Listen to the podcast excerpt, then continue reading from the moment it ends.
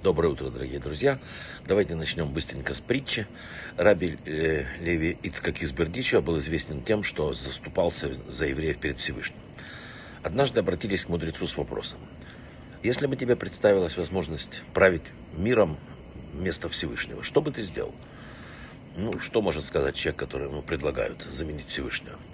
Отменю болезни, там, смерть, сделаю всех бедных богатыми и так далее. Однако Левицкая сказал иначе. Я бы правил миром точно так же, как им правит Всевышний. Почему его спросили? У тебя есть возможность изменить мир к лучшему.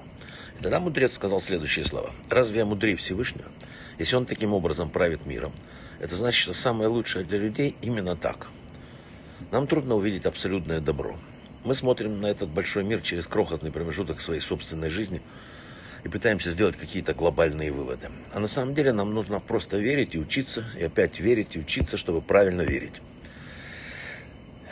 Есть такое, вот каждое утро есть в утренней молитве, которую читают вот в синагогах всегда, есть такая молитва утренняя, странная, эм, который дал петуху способность различать день от ночи. Нам надо понять, почему это благословение о даровании петуху способности различать между светом и тьмой – чтобы прокричать кукареку, стоит на первом месте в молитве еврейской молитвенника. Странно, никто не задавался таким вопросом. Один из мудрецов ответил следующим образом. Это ежедневное напоминание нам на всю нашу жизнь. Ведь у петуха нет разума.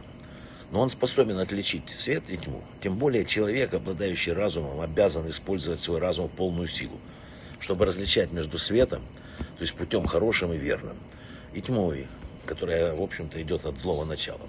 Люди склонны искать какое-то духовное совершенство, которое э, считают уделом немногих. Да? Часто случается, что в поисках этого совершенства люди удаляются какие-то там кельи, там заброшенные места, там в Непал ездят. Люди всегда искали средства для преодоления своей эгоистической натуры.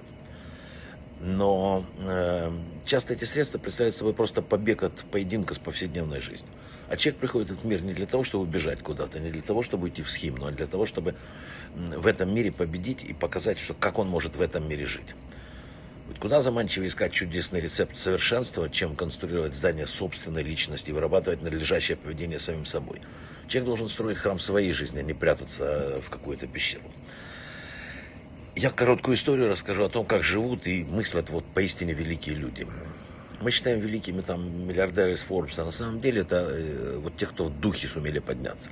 Был такой гаон э, Шалом Ардыхай Швар, Швадрон.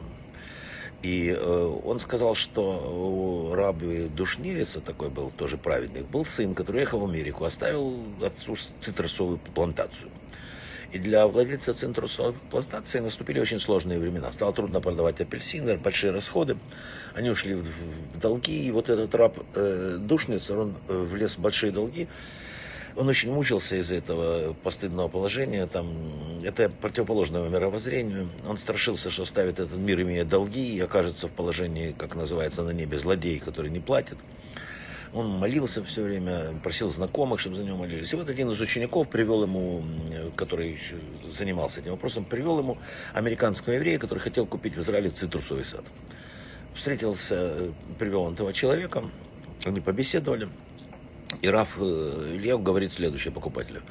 Написанное говорит, что пусть человек не обманет брата своего, поэтому я обязан перечислить недостатки моего сада. В шестом дереве там обнаружились черви, второе приносит мало плодов, третье может засохнуть и так далее. И знай, дорогой мой, говорит он покупателю, что в Гмаре сказано, желающий потерять свои деньги, пусть наймет рабочих и не сидит с ними. В трактате Бава Миция.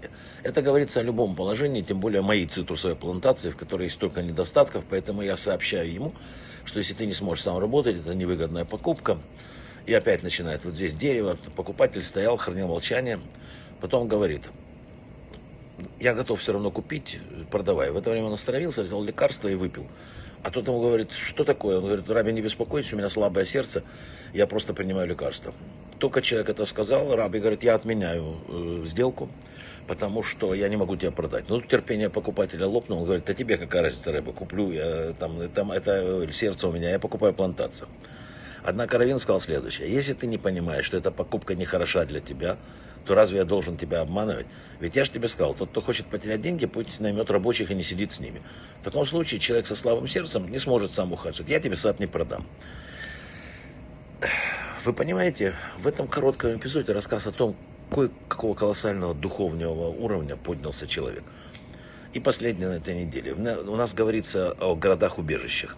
Это огромный рассказ, я скажу очень коротко. Города-убежища существовали и существуют для каждого человека. Если раньше это были физические города, то сегодня сущность города-убежища – это раскаяние, в котором человек совершает ну, приход свой в тот город-убежище, который спасает его от непонимания и от всего вот этого вот неправильного восприятия мира. Брахава от Лаха, Шаббат Шалом, это шаббат, в котором благословляется месяц Ав, благословлен месяц Ав уже, мы уже Рошходыш у нас наступает, чтобы у нас был хороший месяц Ав.